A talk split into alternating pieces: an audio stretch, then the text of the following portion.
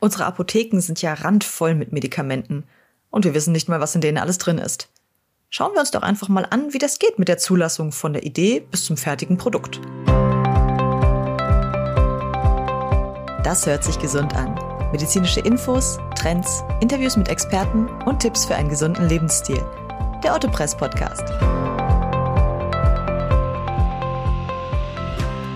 Hallo und herzlich willkommen zum Autopress Podcast. Mein Name ist Andrea Freitag und ich habe mich schon öfter mal in der Apotheke gefragt, wo kommt das alles her? Sind all diese Medikamente wirklich nötig? Und wie kann ich sicher sein, dass mir das Zeug da drin nicht schadet? Na, wenn man den Beipackzettel so liest, dann will man die meisten Medikamente ja schon gar nicht mehr nehmen wegen der ganzen Nebenwirkungen. Aber es muss doch ein System dahinter stecken. Also ein Wieso, Weshalb, Warum. Das finden wir jetzt raus. Wir stellen uns einfach mal vor, dass wir ein neues Medikament entwickeln wollen, das eine ganz bestimmte Krankheit bekämpft. Wenn wir es schaffen, dann kann vielen Menschen geholfen werden und ihr Leben wird dadurch wesentlich besser. Am Anfang steht also die Zielformulierung und dann müssen wir uns überlegen, was unser Medikament genau können muss, um dieses Ziel zu erreichen. Genauer gesagt, was muss der Wirkstoff genau können? Muss er ein bestimmtes Enzym im Körper unterdrücken äh, oder einen Botenstoff im Gehirn aufhalten? Muss er einen Nervenimpuls fördern oder unterdrücken? Muss er einen Stoff abbauen oder ein ganz bestimmtes Organ zur Hormonausschüttung anregen vielleicht? Es gibt ja Patienten, denen ein Stoff völlig fehlt oder von dem sie zu wenig haben. So wie zum Beispiel beim Typ 1 Diabetes, da fehlt das Insulin. Das heißt, man muss eine Möglichkeit finden, künstlich Insulin herzustellen und das dann so zu gestalten, dass das auch genauso wie das vom Körper produzierte Insulin wirkt. An anderer Stelle, also wie zum Beispiel bei Krebs, da muss man etwas finden, das die Krebszellen zerstört, aber die gesunden Zellen in Ruhe lässt. Ich meine, es bringt uns ja nichts, wenn der Krebs besiegt ist und der Patient gleich mit. Um einen Wirkstoff derart präzise zu gestalten, benötigen wir einen, naja, oder besser mehrere Forscher, die sich ganz genau mit diesen auf molekularer Ebene im Körper vorgehenden Prozessen auskennen. Ja, und natürlich müssen sie wissen, wie man die Stoffe dazu bringen kann, etwas zu tun, was man will. Grundsätzlich hat nämlich kein Stoff nur eine Wirkung, sondern viele verschiedene. Das Stichwort ganz klar Nebenwirkungen. Der Punkt, an dem ein Wirkstoff bei einer Krankheit ansetzen muss, den nennt man Target, also Ziel. Im sogenannten Screening wird dann getestet, welcher Wirkstoff auf dieses Target einwirken könnte. Dabei werden dann wirklich ganz unterschiedliche Stoffe getestet. Alles von Bakterien oder Pilzen über organische Substanzen wie zum Beispiel Schlangengift oder auch synthetisch hergestellte Stoffe. Sie alle werden in die Arena geführt, um zu sehen, ob sie gegen diesen Feind bestehen können. Einer von ihnen muss doch eine Wirkung auf das Target haben. Wobei das natürlich auch voraussetzt, dass man genug Labormaterial hat, an dem man testen kann, quasi die Zielscheiben für den Wirkstoff. Und dann erst kann es ans Testen gehen. Aber all diese potenziellen Kandidaten auf ihre Wirksamkeit zu testen, das dauert unter normalen Bedingungen sehr, sehr lange. Man stellt sich nur mal vor, man stünde in einem Fußballstadion und müsste jeden Grashalm einzeln mit dem Mikroskop untersuchen, ob auf ihm ein wenige Mikrometer großer dunkelgrüner Fleck ist. Das dauert. Darum helfen heutzutage auch Roboter beim Screening, allerdings stehen die natürlich nicht im Fußballstadion, sondern im Labor. Und ihre Grashalme zum Untersuchen, das sind Petrischalen, die jeweils mit einem Tausendstel Milliliter Flüssigkeit gefüllt sind. Und dann wird davon dem einen Wirkstoffkandidaten etwas in die eine Petrischale gegeben, von dem nächsten in die andere und so weiter und so weiter. Das Ganze erfolgt natürlich mit der Pipette, weil wir hier von sehr kleinen Größen- und Mengenverhältnissen sprechen. Dann muss das Ganze natürlich noch vermischt werden und man muss nach der entsprechenden Einwirkzeit messen, ob es da überhaupt was zu messen gibt. Ein Roboter schafft rund 300.000 dieser Substanztests pro Tag. Mit menschlichen Leistungen ist das nicht mal annähernd vergleichbar. Das ist einfach so viel mehr. Die Roboter sparen also vor allem eins, Zeit. Zeit, die Menschen, die von dieser bestimmten Krankheit betroffen sind, das Leben retten kann. Nur ein sehr kleiner Bruchteil dieser getesteten Kandidaten zeigt auch wirklich eine Wirkung auf das Target. Und diese vielversprechenden Kandidaten, na, die werden dann genauer untersucht. Im Schnitt sind das so 0,07 bis 0,33 Prozent der untersuchten Substanzen und die Reaktion ist dann auch eher gering. Also es ist nicht so, dass man sieht, ah da drüben, äh, Probe 860.523 hat gerade erfolgreich Krebs geheilt, sondern eher so, ah, bei Probe 860.523 hat sich eine einprozentige Reaktion auf das Target gezeigt. Eine solche Reaktion wird Hit, also Treffer genannt und dann genauer untersucht, denn das ist jetzt der neue Hoffnungsträger. Aber keine Sorge, es wird nichts verschwendet. Alles, was auf dem Weg an Wirkstoffen so getestet wurde, was die jeweilige Wirkung auf was war und wie die ausfiel, das wird in riesigen Datenbanken festgehalten. Man weiß nie, wann man dieses Wissen nochmal brauchen kann. Also wie gesagt, meist sind diese Hits wirklich erstmal noch sehr, sehr, sehr schwach und müssen optimiert werden, bevor sie als Medikament verwendet werden können. Auch da hilft uns heutzutage die Technik in Form von Computersimulationen. Die Computer werden nämlich virtuell simulieren, welchen Effekt eine chemische Veränderung theoretisch hat. Dadurch haben die Forscher dann quasi einen Hinweis, welche Kombination besonders erfolgsversprechend ist. Quasi ein, sieh die Probe 510.295 nochmal genauer an, wenn man da 10 Atome ändert, könnte es was werden. Gesagt, getan. Wenn ein vielversprechender Kandidat gefunden wurde, wird die Simulation vom Computer auch nochmal in echt durchgeführt. Und dann, ja, dann beginnt das Puzzeln. Und dieser Puzzleprozess dauert dann ein paar Jahre, denn es ist wirklich Kleinstarbeit auf Molekül- und Atomebene nötig, um einen Wirkstoff überhaupt zu verändern. Hier wird ein Atom weggenommen, da ein anderes hinzugefügt, so lange bis in den Labortests eine brauchbare Wirkung erzielt wird und in der Petrischale das zu sehen ist, was die Forscher sehen wollen. Zum Beispiel, dass der Wirkstoff Krebszellen angreift und die Gesunden in Ruhe lässt. Diese Selektivität ist tatsächlich das Schwierigste, denn wie bringt man einer unbelebten Materie etwas bei? Also nach ganz bestimmten Kriterien zu selektieren. Wie sagt man ihm, das ist Krebs, das vernichtest du und das da ist gesund, das lässt du bleiben? Ja, viele Wirkstoffkandidaten scheitern an diesem Punkt der Toxizität. Denn was bringt uns ein Herzmedikament, das gleichzeitig Atemnot auslöst? Also weiter forschen. Wenn dann endlich ein Stoff gefunden wurde, der gute Aussichten hat, dann wird er direkt zum Patent angemeldet. Es wäre ja auch echt gemein, wenn einem die Konkurrenz nach so vielen Jahren investierter Forschung dann zuvorkäme. Danach folgen die sogenannten präklinischen Studien. Ein Wirkstoff muss ja ganz bestimmte Kriterien erfüllen, wenn er mal als echtes, richtiges Medikament auf den Markt kommen will. Und es sind viele Fragen, die da beantwortet werden müssen. Zum Beispiel, wie nimmt der Körper das Medikament eigentlich auf? Wie verteilt es sich im Körper und wie lange bleibt es da?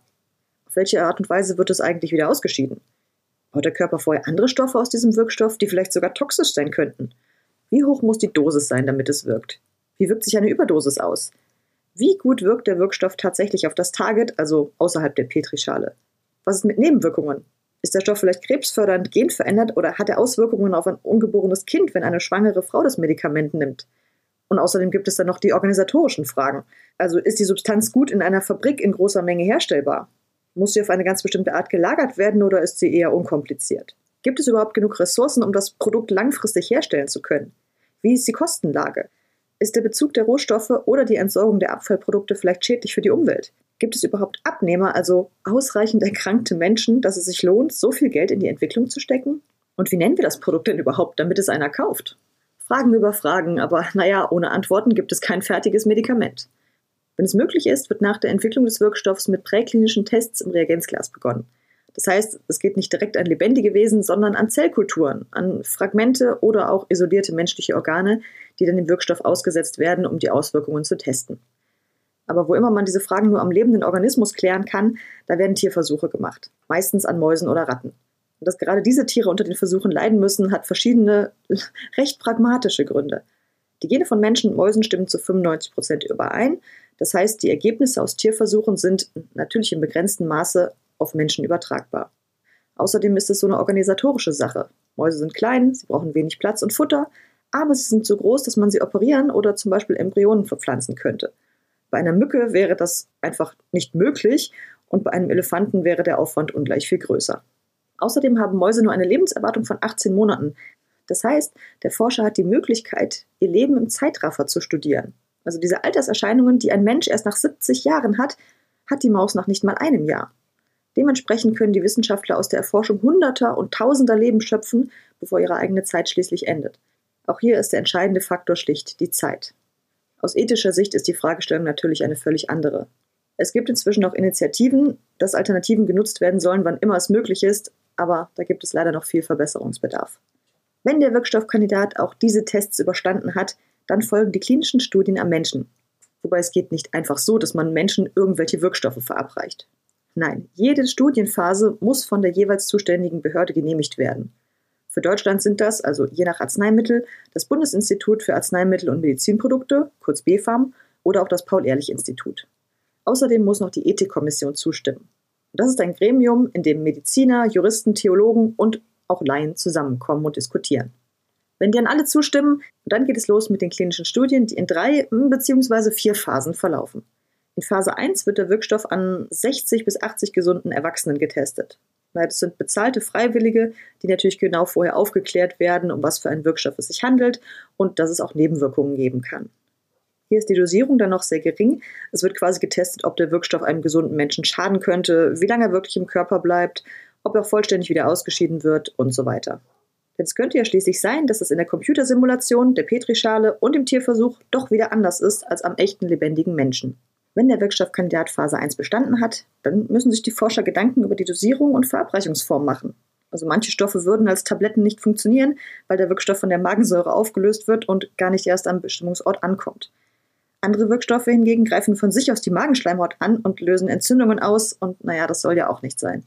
Oder wenn wir das fertige Medikament in Tropfenform rausbringen, naja, wie muss es denn dann schmecken, damit die Menschen es überhaupt nehmen und nicht gleich wieder ausspucken? Oder können wir vielleicht eine Salbe daraus machen, die nicht gleich die Haut angreift? Kann man den Wirkstoff vielleicht auch spritzen oder sorgt das dann für verklumptes Blut in den Adern und dann für Herzinfarkt und so weiter? Je nach Entscheidung muss man sich da also auch noch Gedanken machen über Farbe, Geschmack und Konservierungsmittel. Wie hoch ist dann eigentlich die Chance, dass einige Menschen zum Beispiel gegen die Farb- oder Konservierungsmittel allergisch sind?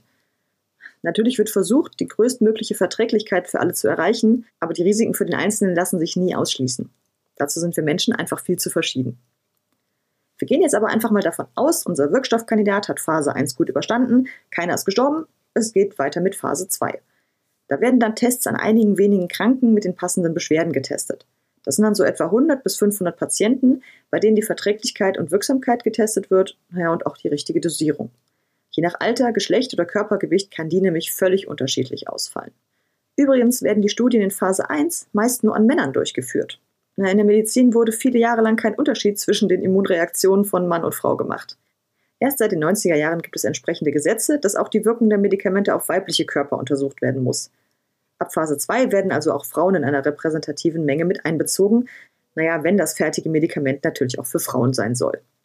Während die Studie dann läuft, dürfen die weiblichen Teilnehmer aber auch nicht schwanger werden, einfach um das ungeborene Kind nicht durch die Medikation zu gefährden. Apropos Kind. Wenn das Medikament potenziell auch für Kinder geeignet sein soll, wird auch die Auswirkung auf Kinder getestet. Wie alt die Kinder dann in diesen Kinderstudien sein müssen, das legt die jeweilige Zulassungsbehörde fest und meist laufen die Tests auch erst, wenn die Studien mit den Erwachsenen erfolgreich gewesen sind. Das ist aber nochmal ein Thema für sich. Die Tests in Phase 2 laufen dann folgendermaßen ab. Ein Teil der Patienten erhält das neue Medikament, ein Teil bekommt das übliche Standardmedikament und die anderen erhalten ein Placebo, also ein Medikament ohne Wirkung. Jetzt sagen manche, ja, aber wenn der Arzt doch weiß, dass ein Patient nur ein bestimmtes Placebo bekommt, dann behandelt er den doch bestimmt anders, das wirkt dann psychologisch irgendwie und dann ist die Wirksamkeit ganz anders.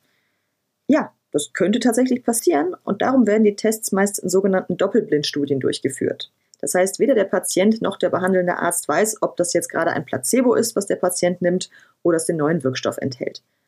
Das soll einfach dafür sorgen, dass keine Erwartungshaltungen oder psychische Beeinflussungen vom eigentlichen Wirkstoff ablenken. Das mit der psychischen Beeinflussung bei Krankheiten ist ohnehin eine Riesensache. Wenn dann aber auch Phase 2 erfolgreich war und nur kleinere Nebenwirkungen festgestellt wurden, dann folgt Phase 3, quasi die Massentestphase, in der mehrere tausend erkrankte Menschen mit dem neuen Medikament behandelt werden. Dass man das Ganze nochmal mit mehr Menschen macht, sorgt dafür, dass mögliche Wechselwirkungen mit anderen Medikamenten eher auffallen. Denn die Chance, dass jemand noch ein anderes Medikament nimmt, ist bei, naja, 1000 statt 100 Menschen einfach viel, viel größer. So, alle drei Phasen der klinischen Studie sind abgeschlossen, dann können wir unser Medikament jetzt aber auf den Markt bringen, oder? Nein.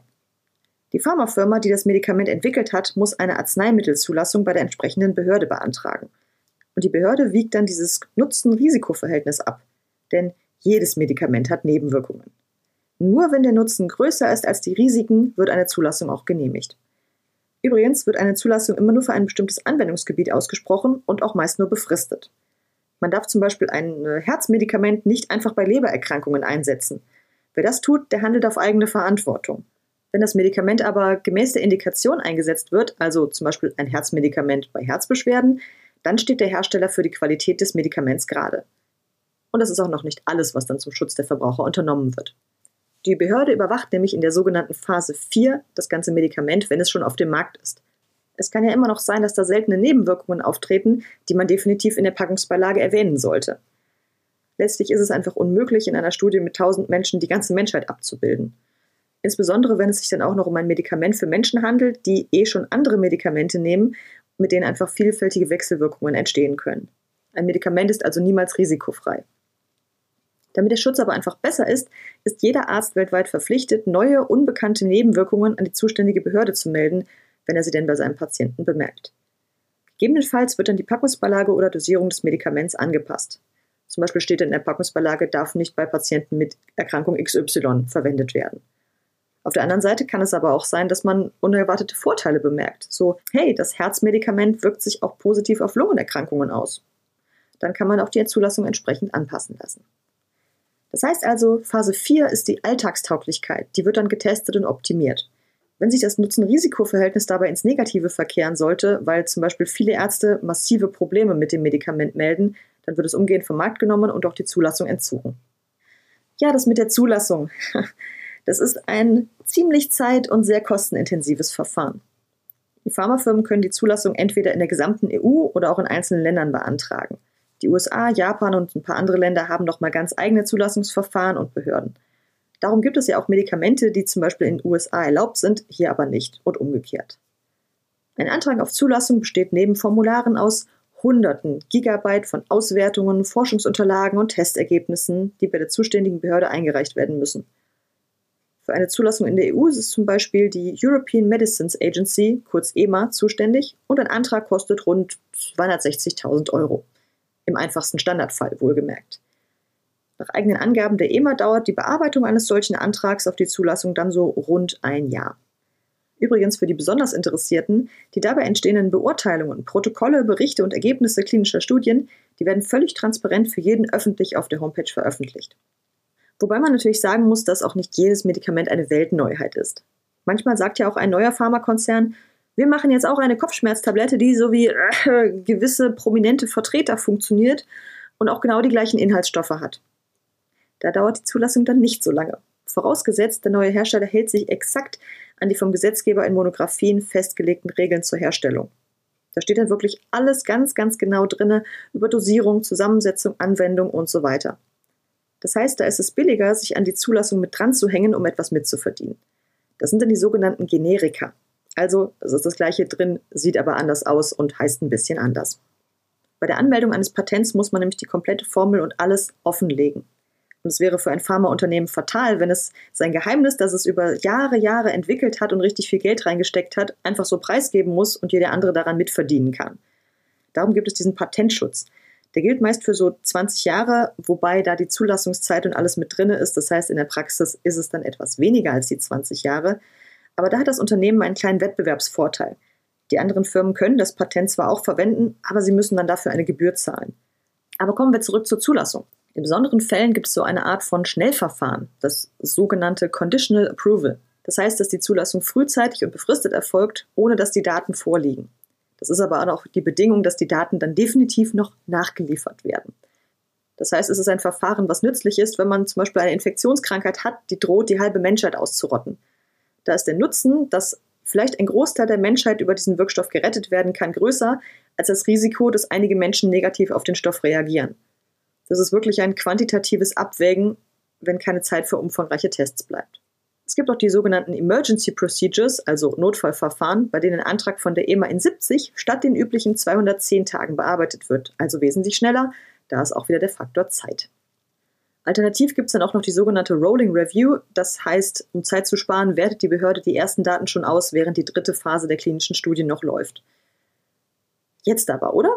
Also jetzt haben wir es ja geschafft. Die Zulassung ist erteilt und es ist alles umfangreich getestet worden. Jetzt darf das Medikament auf den Markt, oder? Nein. Die Zulassung bedeutet, dass das Medikament den Ärzten und Patienten zugänglich gemacht werden darf. Aber in Deutschland und vielen anderen Ländern in der EU ist gesetzlich geregelt, dass erstmal verhandelt werden muss, wie das neue Medikament im Gesundheitssystem verankert wird. Also zu welchem Preis wird es auf den Markt gebracht und übernehmen die Krankenkassen die Kosten oder nicht. Erst wenn diese Verhandlungen abgeschlossen sind und eine entsprechende Einigung bezüglich Preis und Kostenübernahme und allem besteht, erst dann geht das Medikament in den Verkauf. Und das kann doch mal ein paar Monate dauern. Bis wir an diesem Punkt angelangt sind, sind diese 10 bis 13 Jahre vergangen.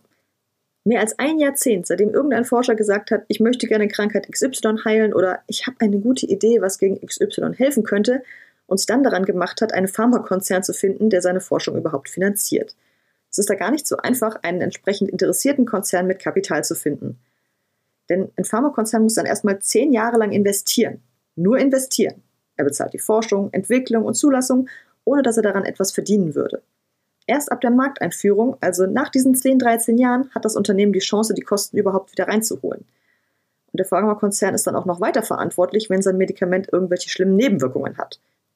Der einzige Schutz, den sie da haben, ist, dass der Betroffene nachweisen muss, dass seine Beschwerden vom regelgerechten Konsum dieses Medikaments kommen. Aber dennoch ist das einfach ein nicht zu unterschätzendes Risiko für die Finanzen und auch das Image. Diese Klausel, dass das Unternehmen dafür gerade stehen muss, nennt man in Deutschland Gefährdungshaftung. Aber wie gesagt, es geht um den regelkonformen Gebrauch. Wer also 100 Schmerztabletten schluckt, kann das Unternehmen nicht verklagen, weil ihm das schadet. Aber Nebenwirkungen sind ja immer die Sache bei Medikamenten. Eine der größten bekannten Sachen mit so einer Nebenwirkung in der Medizingeschichte hat in 1960er Jahren die Runde gemacht und sogar Folgen bis heute. Der Kontergan-Skandal. Rund 5000 Kinder in Westdeutschland kamen mit schweren Missbildungen oder teilweise komplett fehlenden Armen und Beinen auf die Welt. Wie viele Totgeburten dadurch bedingt waren, das lässt sich heute unmöglich noch nachweisen. Die Ursache? Ein Schlaf- und Beruhigungsmittel namens Contergan, das die schwangeren Mütter ahnungslos eingenommen hatten. Doch schon die Einnahme einer einzigen Tablette sorgte für schwere Missbildungen der Ungeborenen, wie es ihnen leider viel zu spät zeigte. 1958 kamen die ersten Contergan-Kinder auf die Welt und es dauerte mehr als drei Jahre, bis ein Kinderarzt namens Dr. Lenz einen Zusammenhang zwischen Contergan und den sich häufenden Missbildungen finden konnte. Und er hat das nicht in groß angelegten Studien erforscht, sondern er hat einfach Interviews mit betroffenen Müttern, Ärzten und Apothekern gemacht und so irgendwann den Zusammenhang hergestellt. Nachdem er seine Ergebnisse dann veröffentlicht hatte, da dauerte es kaum eine Woche, bis das Medikament vom Markt genommen war. Aber nun fragt man sich, wie kann so etwas passieren? Wenn wir doch so tolle und langwierige klinische Studien haben, wie kann es zu solchen Fehlern kommen? Naja, ganz einfach. Damals gab es diese Studien noch nicht. Contergan ist ohne Zulassungsverfahren auf den Markt gekommen, denn damals gab es in Deutschland keine Behörde für sowas. Es war allein die Verantwortung der Pharmakonzerne, ob sie vorher Tests durchführen und auch in welchem Umfang. Nach Contergan sah es dann zum Glück anders aus. Es wurden richtig hohe Standards und Regeln für die Arzneimittelsicherheit in Deutschland aufgestellt. Heute muss ein Medikament wirksam sein und darf keine Gefahr für Einzelne, die Gesellschaft oder Umwelt darstellen, wenn es auf den Markt soll. Es müssen Tests gemacht werden und jeder kleine Schritt in der Forschung muss nachgewiesen und belegt werden. Wobei das gilt nur für die großen Medikamente. Pflanzliche Mittel, die müssen nur registriert werden und ihre Unbedenklichkeit nachgewiesen werden, nicht aber ihre Wirksamkeit. In Deutschland gibt es aktuell rund 100.000 zugelassene Medikamente für die verschiedensten Krankheiten. Das reicht von einfachen Kopfschmerztabletten über spezielle Immunsuppressiva, über Insulin, Medikamente gegen AIDS, Krebs, Bluthochdruck und Thrombose, Asthma, Arthritis bis hin zu Antibiotika und Schmerzsalben. Manchmal macht man sich irgendwie kein Bild davon, wie viel Arbeit in einem einzigen Produkt steckt. Und das gilt ja nicht nur für Medikamente, sondern einfach, naja, für alles um uns rum jedes Lebensmittel, jedes Spielzeug, Farben, Pflanzen, Baumaterial, Elektronik, jeder einzelne Stift, den ich in der Hand halte, alles in unserem täglichen Leben hat so lange Produktions-, Prüf- und Zulassungsprozesse hinter sich, da wird einem schon irgendwie schwindelig. Aber wenn jemand etwas für einen tut, dann sollte man sich nicht schuldig fühlen, sondern vielmehr dankbar. Also einfach Danke. Danke an alle Beteiligten für ihre Arbeit. Das war's für heute mit dem Autopress Podcast. Wenn euch die Folge gefallen hat, abonniert unseren Podcast und gebt ihm fünf Sterne. Vielen Dank fürs Zuhören und bis zum nächsten Mal.